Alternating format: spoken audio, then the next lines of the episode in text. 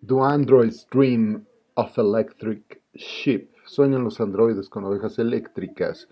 Estamos en un mundo eh, que ha sido semi devastado por una guerra nuclear. Esta guerra se le conoce como World War Terminus o no sé la versión en español, pero sería como Guerra Mundial Terminal. Eh, la mayoría de los animales está extinto, incluso los insectos, las arañas, casi no hay. Eh, la población ha sido diezmada, las ciudades están semivacías, eh, hay grandes pedazos de territorio que son desiertos, que son basureros contaminados. Se menciona Oregon. Siguen existiendo Estados Unidos, la Unión Soviética y China. Es el año 1992. No se recuerda por qué empezó la guerra ni quién la empezó. Eh, estamos en este mundo post-apocalíptico donde el policía y cazador de recompensas Rick Decker en este caso se admiten los dos, eh, se le ha solicitado retirar a seis Andis, seis androides modelo Nexus 6. Bienvenidos a Sueñan los androides con ovejas eléctricas.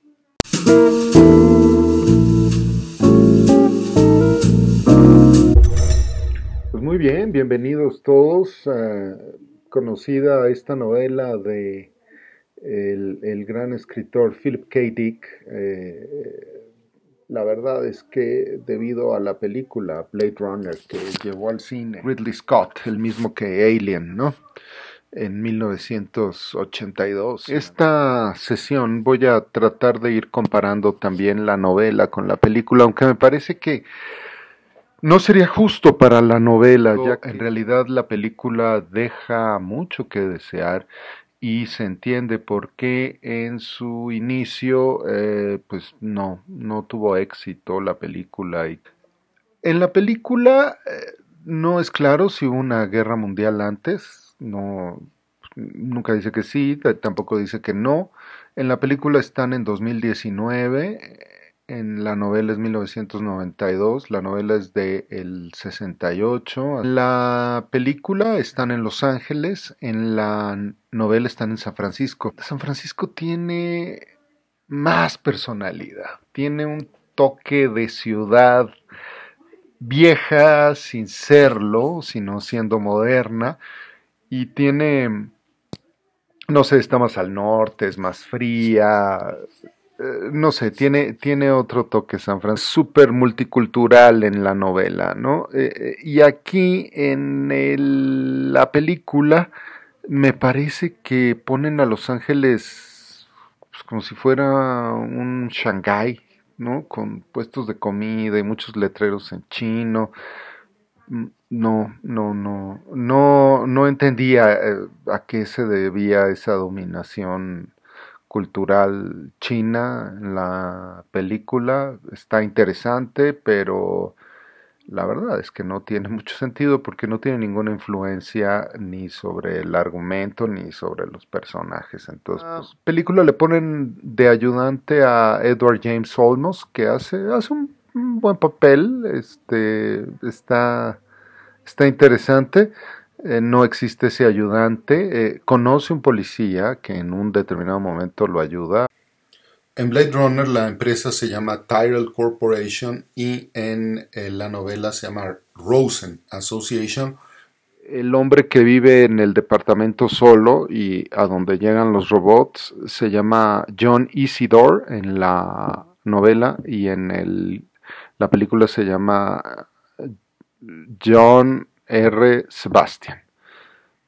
Y la película tiene un sentimiento más acentuado de eh, novela negra en su sentido original, como una novela de crimen o un, eh, lo que sería en términos cinematográficos un eh, neo-noir, detective en el futuro, en una ciudad, en un ambiente distópico. Policía, Rake, que es Harrison Ford, habla mucho eh, como, como detective hard-boiled. Eh, aquella mañana me levanté, ¿no? Este, me indicaron que tenía que llegar, ¿no? Eh, así, este, y le ponen una Fatal Femme, una, una robot ahí que lo, que lo seduce Rachel, también aparece en la novela, pero no, no tiene ese tono tan acentuado de, de mujer fatal que en la película sí es súper cliché, la verdad no, no le, no, no me gustó ahí el papel de Rachel, no, mal,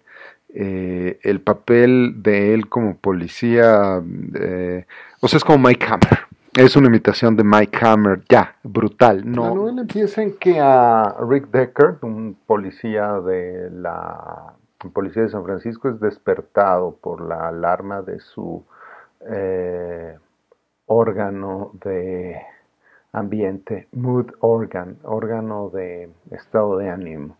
Mujer le, le dice, ya levántate, Irán, su esposa, su esposa se llama Irán, eh, de inmediato nos damos cuenta que no se caen bien, eh, sale a trabajar, en su trabajo eh, pues se le asignan, no es que se le ofrezca, se le asigna retirar a seis Nexus 6. El Nexus 6 es un modelo de robot que es muy parecido al ser humano y que eh, han sido diseñados para acompañar a las personas a otros planetas. La gente sale de la Tierra, en especial a Marte y a Venus, porque eh, pues la Tierra está muy contaminada, eh, la guerra nuclear ha dejado muchas zonas sin servir y en Marte y a Venus se puede vivir muy bien y hay grandes oportunidades de trabajo y hay estos robots que la verdad funcionan como esclavos.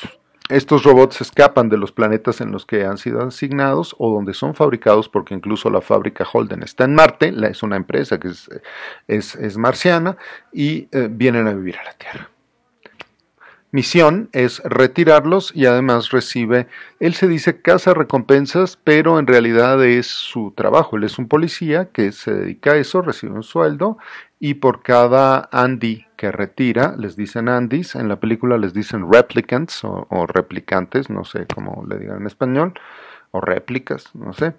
Y eh, bueno, lo que tiene que hacer siempre el procedimiento es aplicar una prueba de origen ruso llamada Voigt Kampf, eh, que tiene una serie de preguntas. Me parece que la película empieza con algo así, con alguien cuestionando a un robot con la prueba Void Camp. Y les está interesante, la verdad es que está muy interesante como la plantea Philip K. Dick, porque dice, usted está sentado en su escritorio y de repente pasa una araña cerca de su teclado. ¿Qué hace? ¿No? Entonces, bueno, hay que recordar que no hay arañas ya en la Tierra. Entonces, pues, si ves una araña es algo fascinante, increíble, ¿no? Eh, otra de las preguntas, la que más me pareció interesante, es, te invitan a cenar, está la cena servida, te sirven la sopa y te dicen es sopa de perro. ¿Cuál es tu reacción? Entonces, eh, ellos están contemplando que un humano no se va a comer la sopa de perro, aunque en realidad sea humano, y un androide pues no, no, no va a saber qué actuar. Y la verdad es que cuando hacen las entrevistas y les preguntan androides, los androides como que tardan de procesar sopa, ah, sopa de perro. Ah, ¿De qué perro? En China comen perros, pero aquí no es China aquí podríamos comer perro, ¿no? O sea, hacen una serie de conexiones muy raras que nadie, ningún ser humano occidental, digamos, eh, realizaría. Entonces, bueno, a mí, a mí, a mí la prueba me pareció muy importante. Esa es la diégesis o narrativa principal. Por otro lado, tenemos una ah, diégesis alternativa o secundaria o metadiégesis, que eh, es la historia de John Isidore una persona especial que la verdad es un discapacitado mental, tiene un IQ muy bajo y trabaja en una tienda de mascotas. Pero las mascotas son robots, son máquinas, y de ahí el título de la novela. La gente sueña con comprar un animal, un animal verdadero. Eh, es lo más caro que puede haber, pero si no puedes comprar un animal verdadero, compras un robot. Entonces compras una oveja, un gatito, un perrito, un sapo, una tortuga robótica y la tienes ahí. En el ejemplo que, ya sea, uno supondría que en la casa, pero en el ejemplo que da Rick Deckard, él tiene su mascota en la azotea de su edificio, ahí tienen todos los mascotas. Es un robot, pues podría andar en tu casa, ¿no? O sea, pasando por aquí así. Pues si no va a ser del baño y no va a comer nada, pues no hay ningún problema, ¿no? El caso es que Isidore, la segunda narrativa, es un tipo que vive en unos edificios solos. Eh, eso está igual en la película, pero ahí se llama Sebastián, se apellida Sebastián, se llama John J.R. Sebastián o J.K. Sebastián. Eh, el caso es que es un tal Sebastián.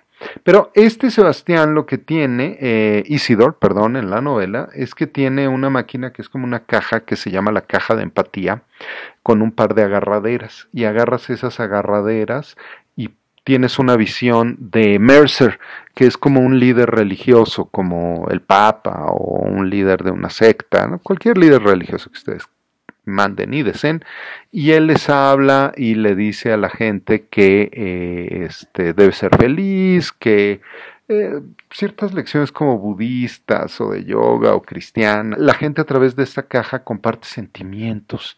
Entonces eso está muy interesante porque eh, eh, Wilbur Mercer aparece ahí, casi siempre subiendo por una colina inclinada, y te da la idea como de que si sigues puedes conseguir lo que quieres y de que eh, debes de tener empatía o admiración por otros seres humanos y sentir lo que ellos sienten, en fin, y que Isidor se agarra de la los, los manijas de la caja de empatía y siente y ve lo que percibe. Rick Deckard le avisan que eh, debe de retirar a seis, seis eh, androides Nexus 6 porque su colega Dave Holden ha sido, eh, le dispararon y está hospitalizado por un, un, androide, ¿no? De los que trató de retirar antes de retirarlos, lo que hace eh, Rick Deckard es ir a eh, Rosen Association, que es lo que en la película es la Tyrell Corporation, en Seattle, y para hacerlo viaja en su Hoover. Eh, un Hoover es un auto que es una lancha, Hoover es una lancha que flota un poco sobre el agua acá deberemos de suponer que un Hoover pues, flota un poco sobre la Tierra, un poco quizá como los eh, eh, el auto que tiene Obi-Wan Kenobi en eh, Star Wars Episodio 4, pero lo que vemos en la película es que vuela, ¿no? Acá, y sí, vuelan hasta el séptimo piso. Y para que se den idea de San Francisco a Seattle hay que cruzar todo Oregon y ahí nos narra en el Oregon pues es un estado grande, no sé cuántos serán, pero 500 uh, kilómetros sí son. El, eh, y bueno, él va muy rápido, pero el caso aquí es que Oregon es un basurero, es una tierra muerta, Badlands, ¿no?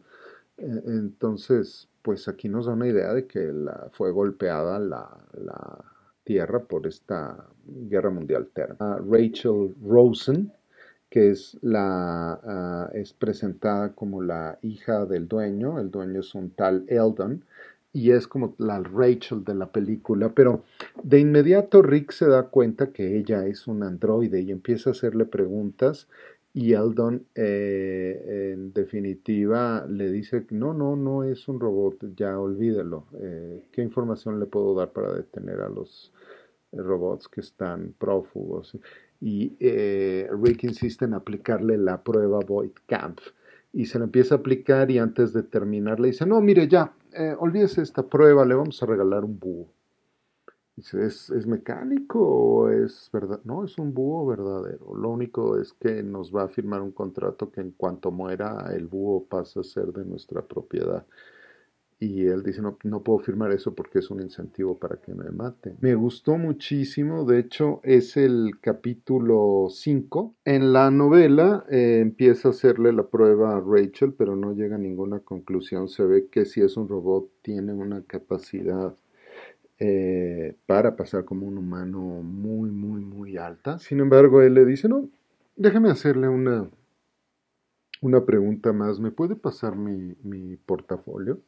Y ella toma el portafolio y dice, ay, es una piel muy suave. Y él responde, sí, es 100% piel de bebé. y se le queda viendo el ojo y ella tarda en reaccionar y él le ve los ojos y en eso le dice, esta es un robot. Este es un robot. Ella sabe que es un robot o no sabe y pues la voy a tener que retirar porque ya le había empezado a aplicar la prueba a Point Camp. Y el Holden, no, no, no, bueno, mira, a ver, vamos a ver, podemos hablarlo del robot, le voy a dar la información, dónde, cómo ubicar estos seis robots. Entonces, la verdad es que eh, eh, es una mezcla de policía entre hard-boiled, o sea, como rudo, y eh, el policía inteligente, no Sherlock Holmes, pero sí un policía con una sagacidad y una inteligencia tremenda para resolver los casos a los que se tiene que ir enfrentando. Por su parte, regresamos con Isidore eh, y se encuentra a una joven, a una niña, la verdad es que parece ser una niña, digamos, menor de 16 años, llamada Priest Stratton, eh, que vive también en uno de los departamentos de abajo de su edificio. Recordemos que eh, Isidore vive solo en un multifamiliar inmenso y él sabe que vive solo. Entonces, cuando ve que hay una habitante más, se pone emocionado le llama la atención la chica. Recordemos también que tiene una discapacidad mental, o sea, tiene un IQ muy bajo, entonces tarda como en entender las cosas y decide comprar una botella de vino eh, que son carísimas y otras cosas para darle de cenar a su nueva vecina. Por la manera en que Pris Stratton reacciona cuando conoce o se encuentra a Isidore en el edificio, nos damos cuenta de inmediato que es un un robot. Esta situación va a ser confirmada cuando él regresa con la comida y una botella de vino, eh, toca la puerta, ella abre eh, y de entrada una niña de 14 años que vive sola en un edificio no le tiene miedo a un hombre, eh, lo cual ya es algo raro, desafortunadamente es algo raro. Y cuando le dices que traigo comida y vino, ella, ¿comida? Ah, sí, comida. Y en la cocina. Vamos a ponerla en la cocina. Entonces se da uno cuenta de inmediato que, ella es un robot, pero el pobre Isidore no se da cuenta y ella le platica que tiene varios amigos, ¿no? Lo cual eh, son los que va a estar retirando Rick a lo largo de la, de la, de la novela. Y bueno, pues sí, Rick va a una ópera eh, porque sospecha que Luba, Luba Luft, una cantante de ópera es eh, un robot y curiosamente eh, resulta ser que Rick es un eh, aficionado a la ópera. Rick Deckard va a la ópera a buscar a esta Luba Luft y, por ejemplo, cuando él llega y, al local con su identificación de policía, se da cuenta que están tocando la ah, flauta mágica de Mozart y él de inmediato dice, ah, este es un buen momento porque esa pieza va en el momento en que termina el primer acto. Entonces la voy a buscar en el camerino. Entonces, bueno, aquí ya nos pone un policía que sabe de ópera, que conoce los nombres, que sabe de eh, cómo están divididos los actos y eh, dónde terminan las escenas. O sea, no, no es un poli no, es el judicial que va pasando aquí en la calle, el, Ministerio Público, como se llama en sus países. Es un tipo que sabe de ópera y, sabe de muchas otras cosas, lo cual nos da aquí el momento de hacer la reflexión y el pensamiento de por qué no hace el examen para irse a vivir a Marte. Y vamos a saber que no lo hace porque él no lo quiere hacer. Y es que resulta que para irte a vivir a Venus o a Marte debes de hacer un examen de conocimientos y capacidades y solo los mejores se van. y él ha decidido no hacer ninguno.